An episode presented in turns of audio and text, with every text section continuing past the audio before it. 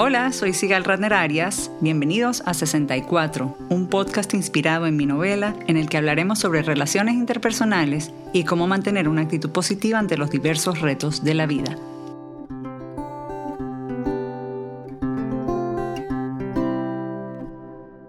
Bienvenidos a otro episodio de 64 del podcast. Hoy vamos a hablar sobre la importancia del humor en las relaciones y para eso tenemos a una invitada de lujo, la profesora, terapeuta y escritora Marta Gelman, autora de libros como Aprender en familia y Amor en pocas palabras. Esta última, una obra de haikus cargada de humor.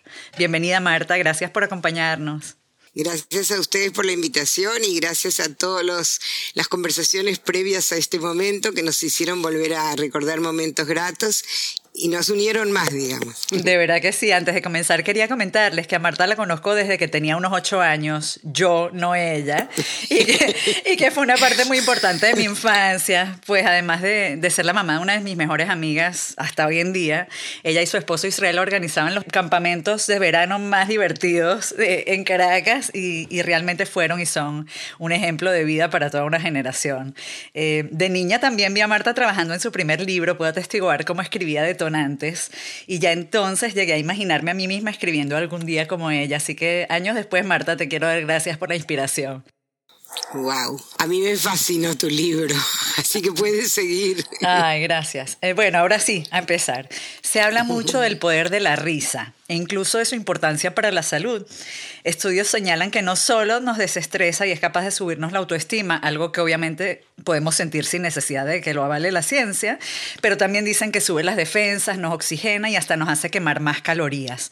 ¿Cuál es para ti la importancia de reír y en este caso de reír en pareja? La vida no es fácil, pero la hacemos más fácil viéndonos o encontrando el humor en las situaciones difíciles. No es casual que los médicos en la sala de operaciones se ríen tanto y me consta porque en un evento del cual no quiero acordarme, no igual que el Quijote, yo estaba eh, anestesiada solamente la parte que me operaban y escuché todas las bromas que hicieron los médicos, algunas muy tremendas. Eh, entonces, bueno, en los momentos difíciles, a veces el humor aclara todo lo demás, el buen humor sobre todo. Y en las parejas, el humor une muchísimo porque cuando estábamos hablando sobre el, eh, tú y yo sobre la entrevista, yo, les, yo te decía que es muy importante eh, usar las preposiciones correctamente. La cuestión no es reírse de, sino reírse con que no es lo mismo. Si uno se ríe del otro es, es humor bastante mal usado y a veces se pone pesado también en las situaciones. Hay gente que, no, que domina el humor, incluso eso yo lo llamaría mal humor, ¿no? Aunque cause risa. La idea en la pareja es que tomar la vida un poquito menos seria, en situaciones difíciles o encontrarle la parte graciosa o positiva. Mira, si no hubiera pasado esto, no habría pasado tal otro. Qué suerte que al final se dio esto. ¿Entiendes? O sea, un poco la... Mirar el vaso medio lleno, tal sí, exacto. El vaso medio lleno. Y entonces, bueno, eh, es muy importante tener en cuenta que si una familia sabe, digamos, contar anécdotas de familia y hacer intervenir a los niños también. Yo me acuerdo que a mí me encantaba que, que mi papá me contaba sus anécdotas de infancia y nosotros lo usamos mucho en familia eh, porque eh, le cuento a, unos, a los nietos eh, las anécdotas de los otros nietos y se ríen muchísimo y se acuerdan después cuando se encuentran, ah, sí, sí, mi abuela, la abuela nos contó, tal vez de la Bobe, dicen en realidad, la Bobe nos contó y se ríen juntos. Es muy importante que la pareja mantenga una relación en donde el humor sea, digamos, uno, de los invitados. La risa y el humor, o el buen humor, como tú dices, Acotas, es más natural para unos que para otros. Hay gente que ya nace risueña. Y aparte, el estrés y el ritmo de vida y las preocupaciones laborales, familiares, financieras, suelen imponerse a estas edades, por ejemplo, que tenemos tantas cosas pasando en nuestras vidas y afectan nuestro estado de ánimo. ¿Qué podemos hacer para recuperarlo o fomentar el buen humor en pareja? Es muy importante esta pregunta, porque cuando yo estaba preparando así que, de que íbamos a hablar o que íbamos a compartir, me acordé que yo tuve grandes maestros de humor. Bueno, uno fue Menachem Belilti, el autor de, de risoterapia en Venezuela. Eh, su libro se llama Es en serio, ríete, el poder mm. curativo de la risa. Yo empecé siendo alumna de él en un taller, después conduje con él otro taller también, o otro, o sea, ya no me acuerdo. Y realmente se puede aprender mucho de gente que es este como especialista en el tema. No se imaginan la cantidad de cursos que hay sobre humor y, sobre buen humor y sobre pensamiento positivo. Hay gente que dice, ay, ¿para qué el pensamiento positivo? Y porque a gente se lo olvida, porque algunas de las tendencias terapéuticas pusieron mucho el acento en lo malo, en el problema, en la enfermedad. Y lo importante es rescatar también la otra parte, ¿no? Como la señora que va al médico y le dice que me duele muchísimo la pierna derecha. Dice, bueno, señora, es la edad. Dice, la edad no es porque la pierna izquierda no me duele y tienen la misma edad. bueno, entonces eh, esto es un poco lo que, eh, por ejemplo, para decir algo más sobre, sobre Menachem, él dice que risoterapia no es curarse con risotto ni con rizos en la cabeza. o sea, el juego de palabras es muy importante, de ahí sale gran parte del humor, ¿no? Sí, definitivamente. Y, bueno, eh, eh, yo puedo decir que tuve entrenamiento. Mi papá era un humorista tipo Benini, el de La vida es El de la película famosa de La vida es bella. Bueno, mi papá era así, de todo podía ser una broma. Y mamá no era productora de bromas, pero era su mejor clienta. No había chiste de mi papá que mi mamá no se matara de la risa. Después lo vi porque mis hermanos los tres son bastante eh, humoristas también y, generalmente la pareja de ellos es la mejor clienta o una de las, de las tantas, ¿no?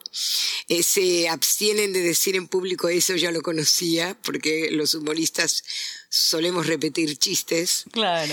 Y, y, se corta uno un poco cuando le dicen así. Claro, el mejor público. Son cómplices. Sí, exactamente, exactamente. A veces una mirada también es humorística y puede ser cómplice. Una vez me tocó en un congreso internacional de sexología en Venezuela y dar un taller que yo le puse de título La sexualidad empieza por casa y la, una de las preguntas era, ¿qué aprendieron de sexualidad en casa? Y la primera reacción, y eran todos profesionales, no, no aprendimos nada. Le digo, ¿nunca viste cuando tu papá le hacía cosquillas con el pie a tu mamá debajo de la mesa? Silencio. sí, aprendieron sexualidad. ¿Y, y qué, dice eso? ¿No se toca o eso no se hace? O, o, ver películas juntos y todo eso, bueno, desde la casa, o la forma de demostrar amor o no demostrar amor, todo eso se va digamos, aprendiendo también, ¿no? Entonces por eso se llamaba la sexualidad. Y bueno, el humor también empieza muchas veces en casa. No, no todo el mundo tiene, a lo mejor algún productor especial de humor, pero uno puede compartir tanto textos de humor como películas, como libros, bueno, infinidad de cosas que se pueden compartir y situaciones seguramente mientras vamos hablando vamos a ir tocando alguna de ellas, pero lo importante es tener en cuenta que el humor tiene que estar presente. ¿Algunos ejercicios en pareja que se puedan hacer para fomentar un poco el humor?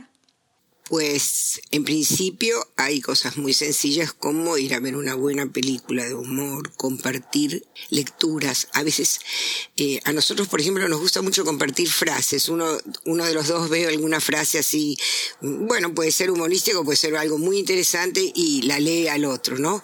Eso es algo que une muchísimo y además permite de alguna manera a cada uno incursionar en lo que el otro está gozando también, ¿no? Sí como dices, más allá de la pareja, con nuestros hijos, por ejemplo, ¿cómo podemos usar el humor como herramienta de comunicación y disciplina? Es importante no reírse de nadie de la familia delante de los demás. Se tiende a hacer eso. Ay, mira lo que se puso, qué ridículo. No, no, no. No me refiero a ese humor. Me refiero a un humor compartido, sano, eh, no hiriente.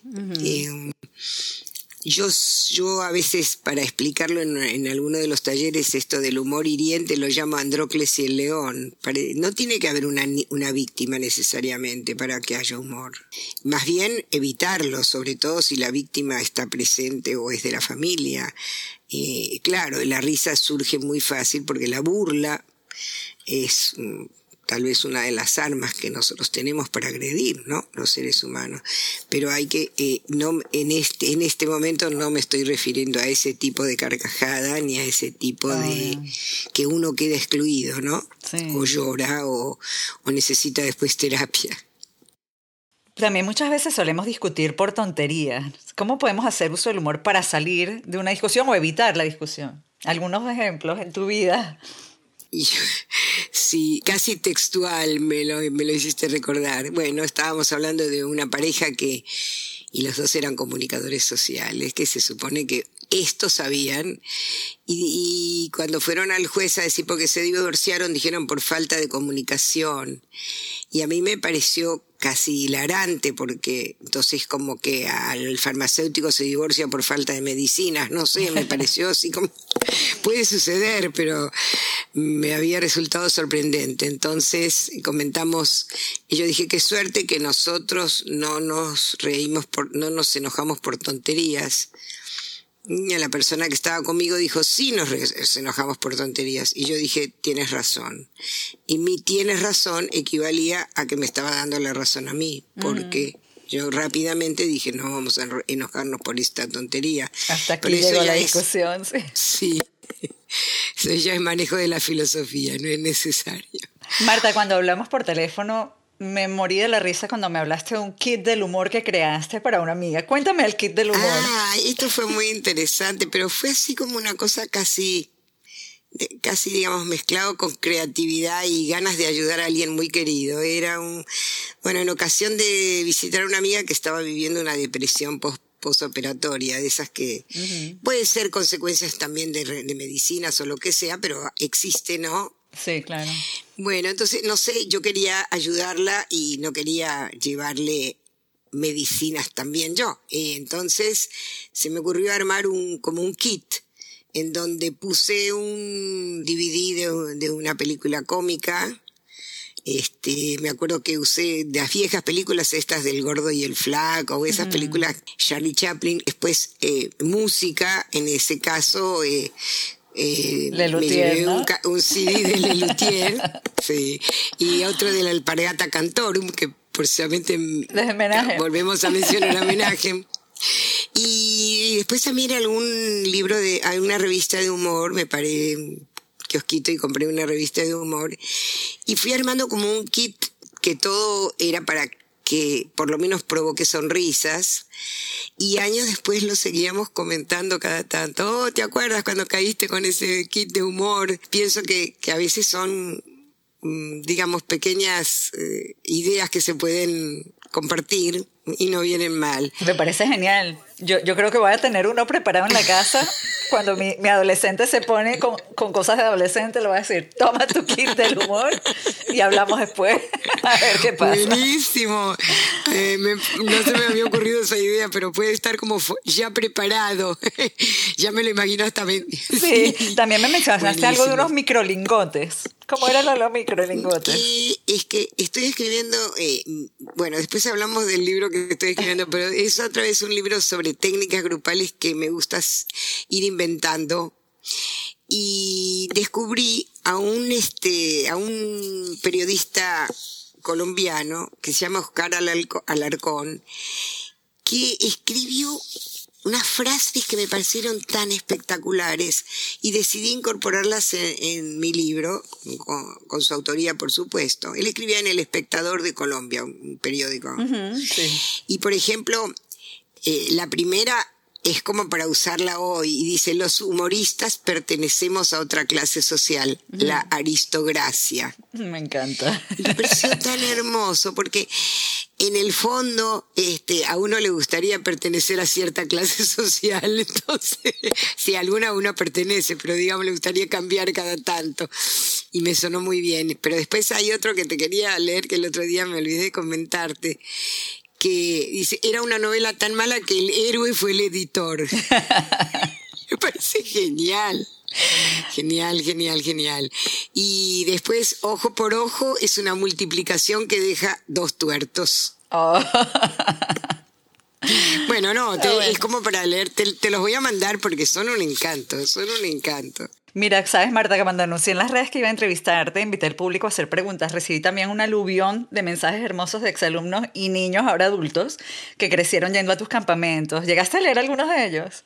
Sí, sí, por supuesto, eh, con lágrimas en los ojos eh, varias veces, porque además sí te puedo decir que le digas que cada uno que escribió me lo acordé muy bien. no había nadie olvidado en esa lista y además era precioso porque, bueno, fue como un reencuentro otra vez, ¿no? Fue muy, muy bonito. Lo compartimos mm, con Israel acá, lo compartimos con, con mi marido, al cual le dio, digamos, la mitad más uno de, de este tema. Sí. De los campamentos y fue muy lindo. Hubo algunos muy impactantes. Sí, fue, fue de verdad impresionante la respuesta. Ojalá eh, todos escuchen este podcast y oigan que los leíste y que estás tan contenta. Bueno, preguntas del público. A ver. Sandra desde Houston. Con tanta presión y tensión que se vive en estos días, ¿cómo se mantiene el buen humor? Uno pierde la perspectiva de lo importante que es reír. Y posiblemente más que mantenerlo, es recordarlo cada tanto, porque a veces se, se trastabilla con el, con el buen humor, cuando situaciones son muy dolorosas. Pero mm, recordar que existe esta herramienta o este medio de comunicación que se llama buen humor y darle su lugar en el espacio, ¿no? alguna gente le surge más naturalmente, pero teniendo en cuenta, fíjate, yo estaba pensando cómo transmitirlo en, síntesis y me acordé que hay un, había un famoso maestro de hace siglos que decía, para resumir todo lo que dice la Biblia, todo, todo lo que dice la Biblia, una frase la resume, no hagas a los otros lo que no te gustaría que te hagan a ti. Y yo quiero decírtela en positivo. Una de las formas de que el humor no sea hiriente, de que sea frecuente, de que sirva para mejorar la relación o para mejorar el ánimo, yo lo diría a la frase de Gilel al revés, haz a los otros lo que te gustaría que te hagan a ti. Exactamente, hermoso. Eh, no llores no es una forma de calmar a nadie porque la yo, eh, yo me acuerdo que una persona muy inteligente que conocí que decía, todavía te quedan algunas lágrimas, termínalas y después hablamos. Y me pareció tan genial porque no se puede cortar un momento así, pero sí se puede decir, miren, ahí hay como un arco iris después de la lluvia, o hay, un, hay una, una, luz al final del camino. O sea, decir, bueno, ok, termina tus últimas lágrimas que te quedan hoy y desagota. Y el llanto también es importante para sanar. Claro, claro que sí, claro que sí. Es, es como decía el filósofo, la armonía de los contrarios, ¿no? Y a veces uno dice, me morí de risa. Sí. no creo que nadie se haya muerto de risa, pero en todo caso se usa como frase. Como... me gustaría que el día que me muera sea de risa. exactamente, exactamente. Por cierto, y como tocamos el tema de Kitty, ahora tocamos el tema de la muerte, es muy importante cuando, y la, la, la, enfermedad es un presente en las familias, existe, ¿no? Suele existir. Lo importante es no acercarse al enfermo incluso al terminal, con cara trágica. Yo me acuerdo que entramos una vez a visitar a un muy querido, muy querido amigo que estaba realmente ya en sus últimos días. Y yo entré y estaban todos con una cara muy triste. Y entonces yo dije, cómo te brillan tus ojos azules, cuando, más que nunca te veo que te brillan los ojos azules. Se nota que cuando estás bien acompañado te brillan más. Mm. Y largó una carcajada y alguien dijo, bueno, ya vino la que hace reír, más o menos. A mí me, yo me sentí muy gratificada en realidad por su respuesta, porque lo, lo saqué un poco del, del, de la tragedia que la habían puesto en la mitad todos los otros mm, no es que me quiero atribuir todos los méritos, pero yo sentí que en ese momento había que cortar ese ambiente. Sí, A lo mejor más de uno pensó, esta loca vino a hacer un chiste mm. acá. Pero lo, important, lo importante es que, el, mira, me emocioné y todo. lo, importante que, que digamos, el, la persona que lo necesitaba lo recibió. Claro que sí. Y de hecho, esta es la siguiente, está vinculada a la siguiente pregunta que tengo. Dice Analea desde Los Ángeles, me encantaría saber qué ideas tienes sobre el humor en situaciones difíciles, como cuando se pasa por una pérdida o se está bajo mucho estrés. Ahí viene una. buscando entre viejas películas, eh, hay una película extraordinaria que ahora no me sale el nombre, pero que absorba el griego. Sí. Sorba el griego. Se puede conseguir en niños, se puede conseguir en cualquier parte.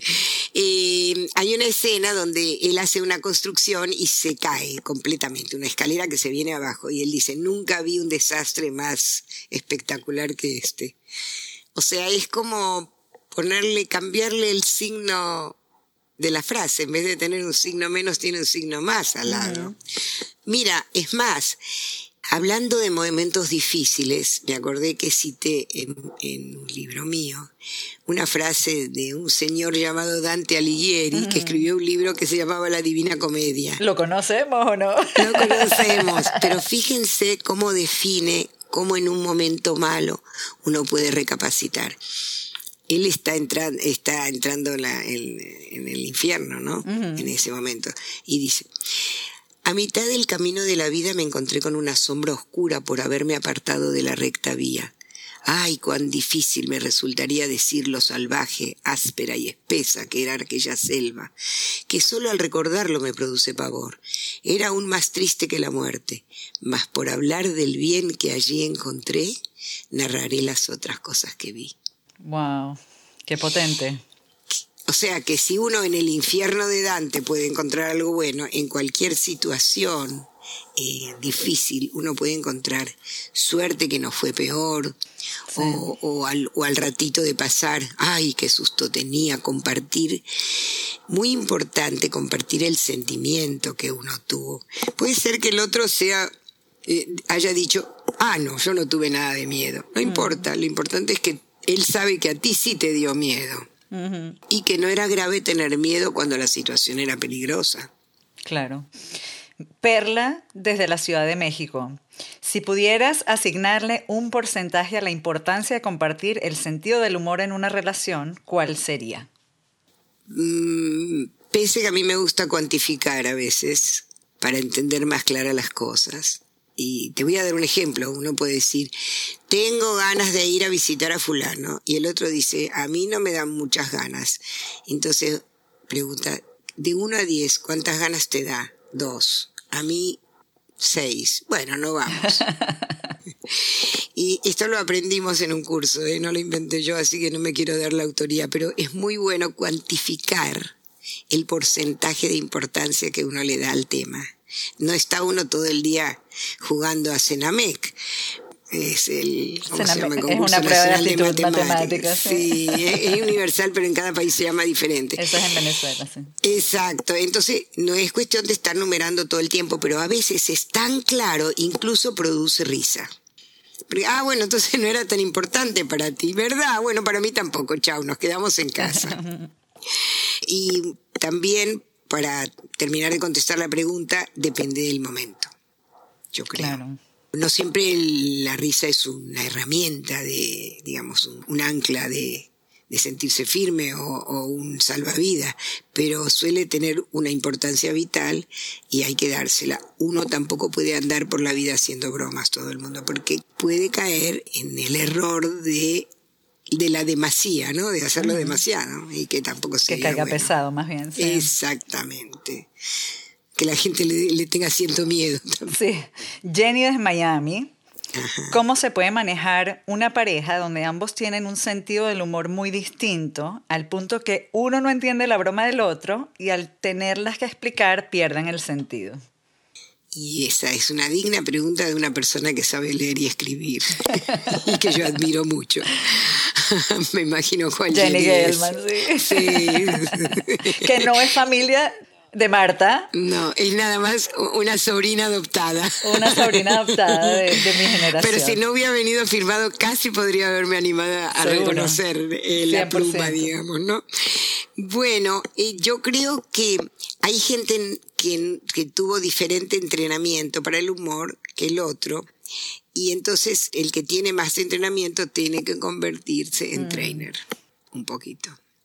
Y eso del convertirse en trainer no tiene que ser forzarla a entender los chistes de uno, sino justamente volvemos atrás en lo que decimos, eh, compartir situaciones hilarantes y no ofenderse si el otro no entendió la broma. Y que el humor necesita cierto grado de inteligencia y de creatividad para pescarlo también, no solamente para, para producirlo. Pero no podemos decir, eres un idiota porque no entendiste el chiste. Además, el humor es distinto en distintas culturas. Totalmente. De los chistes muchas veces uno puede decir de qué origen son. Britty de Miami también dice, el humor es importantísimo. ¿Qué hace uno si su pareja no lo tiene? Y pone caritas así de desesperación. Por si acaso, creo que fue una pregunta retórica. Sí, es impresionante que me acuerde. Les puedes decir que me acuerdo de cada uno de los que escribió porque no puedo creer, pero los veo hasta, hasta en foto, ¿no? No, Britty, tranquila porque se puede adquirir a cualquier edad. Se puede, se puede tener paciencia y con paciencia se adquiere. Tengo un par de preguntas de autor anónimo, pero están buenas. A ver. ¿Qué es, en su experiencia, lo que en realidad hace que una relación se mantenga bien, verdadera, viva a lo largo de los años? Puede escuchar el capítulo del 64 en el que entrevistan a Miriam Musache, que habla sobre la pareja que tienen mucho tiempo juntos. Que de hecho Marta Israel participa, tiene un aporte muy importante también. Lo, refiero a la, bibliografía, pero eh, depende de dos. Depende de muchas circunstancias, pero depende de dos también. Por cierto, Marta, para ese episodio, y no pude usar todo lo que me dijiste, pero para ese episodio me dijiste algo bien importante sobre el humor en la relación. Y recuerdo que me dijiste algo así como que el hecho de que uno maneje las cosas con humor no quiere decir que haya una falta de seriedad. Que eso también es importante. Es que el humor es cosa seria. El humor es cosa seria. Tal cual. Es como mirar el otro lado de las cosas, ¿no? Y además, una vez le preguntaron a alguien, ¿en tu familia hay humor? Y él dijo, sí, a veces del bueno y a veces del malo, pero hay humor. Pues el mal humor está dentro de, la categoría de lo, de lo contrario, del opuesto, pero también de los chistes negativos. Yo diría eso se llamaría correctamente mal humor. Cuando el chiste ofende, cuando el chiste es peyorativo, descalifica, y es racista, es, eh, por ejemplo, machista. A mí no me dan risa los chistes contra las mujeres, para nada. Y además generaliza, es muy difícil generalizar todas las mujeres en un mismo paquete. Claro. Y bueno, y nosotros como judíos eh, tenemos experiencias muy serias respecto de... Primero, somos un pueblo que se ríe bastante de sí mismo. El violinista en el tejado lo vimos esta semana con algunos de nuestros nietos y realmente me hizo pensar otra vez en qué importante tuvo, qué importancia tuvo y tiene el humor en la historia de un pueblo que pasó de todo, ¿no? Y por ahí no es muy compartible con otros, pero en todo caso hay, hay digamos, humores por región, por sexo, por edad, etcétera infinitas clasificaciones. Sí. ¿Es suficiente el humor para reparar conflictos o daños en la relación? Esa es otra pregunta anónima que nos mandaron. No es suficiente, pero es conveniente. Como parte del... Y un poco como autocrítica también suele ser bastante útil. Uy, cierto, no me acordaba que no te gusta o, ¿sabes? O sea, un, no estar pidiendo todo el tiempo perdón que deja de tener sentido cuando uno lo usa mucho, ¿no? Me acuerdo de un profesor mm, del colegio que solía decir mucho cada vez que metía la pata decía mea culpa y yo un día me puse muy brava y le dije si no si piensas antes de actuar no vas a tener que estar meando culpa todo el tiempo ¿Te recibió en la clase otra vez o no? no era el coordinador, así que me tuvo que seguir aguantando. Ah, bueno. Bueno, tangencialmente tocamos un tema sobre el humor y la creatividad. Uno puede ser muy buen contador de chistes, otros saben producirlos también. También es importante saber en qué momento usarlos. Creo que eso es una de las cosas más importantes. Sí. El timing. Exacto. Marta, me encantaría para cerrar que nos leyeras algunos de tus maravillosos haikus sobre amor, de esos que tienen humor. Hay uno que ganó un premio, por cierto. Así ese dice, amor cortito, picó y dejó una roncha como un mosquito. Era un concurso que sacó el, nuevo Gerald. y una amiga me llamó, Marta, Marta, es un concurso de haikus, que escribe haikus, y tenía que ser algo que tenga que ver con Miami. Entonces pensé, mm. bueno, Mosquito tiene que ver con Miami, y las ronchas y los amores cortitos parece que para algunos tienen mucho que ver con Miami también. Entonces, y gustó el, éramos como mil participantes y me llamaron a decir que fue uno de los diez elegidos y el premio era que salió en el siguiente domingo del, del periódico. Pero para mí fue como un Nobel de literatura casi. bueno, voy a leerte dos. Uno dice, amor y toser no se puede esconder aunque se intente. y el otro que también puede tener algo de humor e, es como mirar las cosas al revés, que es un poco lo que el humor hace, mirar, a ver, mirar las cosas desde otra perspectiva, ¿verdad? Entonces, un beso y ves, príncipe tornó sapo, cuento al revés. Oh. Gracias. Marta, mil gracias por acompañarnos hoy en este maravilloso podcast sobre la importancia del humor en las relaciones. Fue un gusto tenerte con nosotros. Para mí fue muchísimo.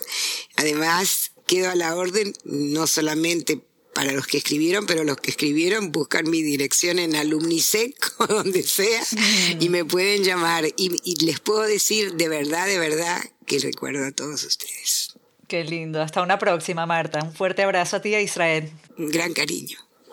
A todos los que nos escucharon, muchísimas gracias. Si tienen comentarios o sugerencias, pueden contactarme a través de mis redes sociales. Estoy como Sigal Ratner en Twitter e Instagram y como Sigal Ratner-Arias en Facebook. También pueden visitar 64unanovela.com para saber más sobre mi libro y dónde pueden adquirirlo. Asegúrense de suscribirse gratis en iTunes o su plataforma preferida. Dejar un rating o review siempre ayuda a que otros nos conozcan. Este podcast fue producido por Isaac Arias. Hasta el próximo episodio.